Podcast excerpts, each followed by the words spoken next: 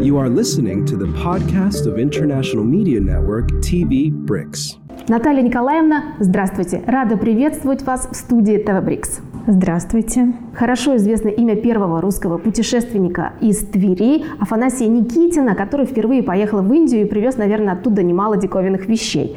А кем был первый отечественный индолог и вообще кто эти люди? Кто такие индологи? Это ученые, исследователи, которые занимаются комплексным анализом, комплексной оценкой в области гуманитарных наук, особенности социально-экономического развития, культурного развития, политического развития, этнических э, сообществ, которые населяют индийский субконтинент. Если говорить об истории отечественной индологии, то а, ее становление уходит на конец XVIII века, начало XIX. Первым ученым-индологом а, мы а, считаем известного путешественника, одновременно прекрасного музыканта, удивительной эрудиции человека, Герасима Лебедева. Длительное время он находился а, на дипломатической службе в Европе, и вот уже потом оказался а, на индийском субконтиненте. Надо отметить, что он в первую очередь занимался творчеством, знал хорошо азы театральной режиссуры, и даже известен факт, что он был в дружеских отношениях с Федором Волковым. Это наш э, зачинатель, основатель русской театральной школы, русского театра. В течение десятилетия так получилось, что судьба Герасима Лебедева напрямую э, пересеклась с жителями Индии, а конкретнее с городом Калькутта. Именно там он основал первые театральные сезоны, первые театральные постановки были им сделаны. Английские колониальные власти очень позитивно к нему отнеслись э, и дали возможность открыть э, театральный сезон в Калькутте с английской, переведенной английской э, пьесой. Это была адаптированная постановка. Он перевел ее на бенгальский язык. А, перенес действия из Венеции, соответственно, в Калькутту. Известно, что получал благословение у пандитов, индийских мудрецов. И а, с огромным успехом эта пьеса шла в Калькутте. В общем-то, о культурных, особых художественных заслугах Герасима Лебедева нам и сейчас напоминает одноименная улица Калькутте. В какой-то момент английские колониальные власти увидели в деятельности Герасима Лебедева э, определенную опасность. Опасность того, что он э, ну, фактически э, своим обращением к индийской культуре возродит вот этот дух, национальный дух. И, в общем-то, много было сюжетов различных, связанных с нападками на его театр. Можно сказать, сказать, такими ухищрениями театр был обанкрочен, и Герасим Лебедев вынужден был вернуться в Российскую империю. То есть, грубо говоря, до Герасима Лебедева мы ничего не знали про Индию, про индийскую культуру, и отношения между странами тогда еще не существовало? Ну, дипломатических отношений, естественно, не существовало.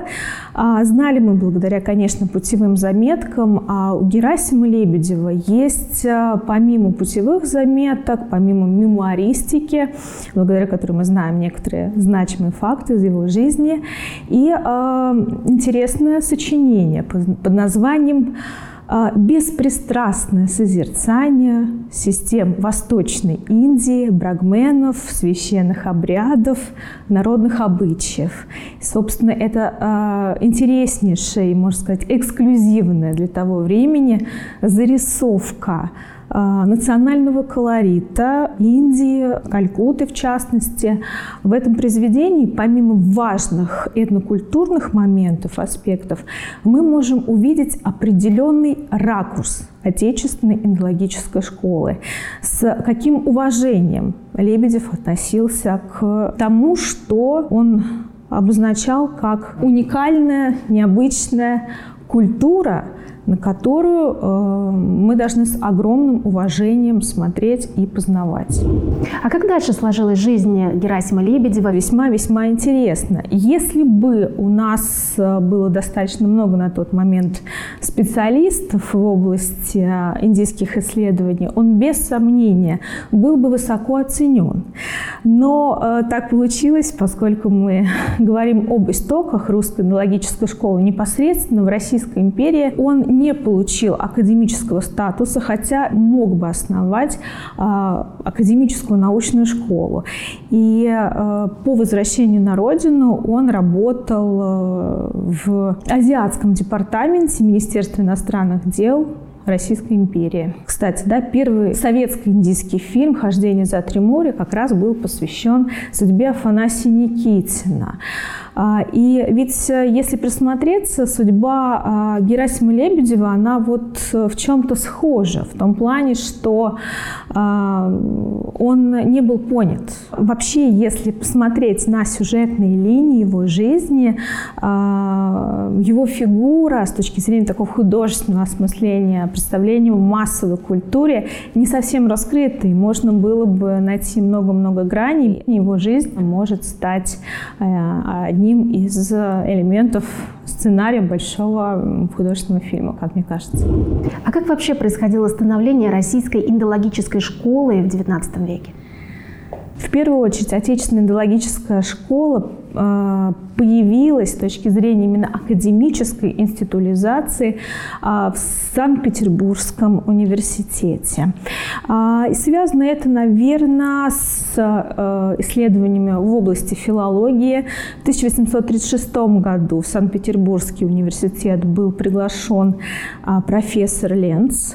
Он читал достаточно тоже популярные на тот момент лекции по санскриту, но такой вот прям значимой датой э, можно считать 1858 э, год, когда на факультете восточных языков была открыта кафедра индийских э, языков под руководством Гаитана Косовича.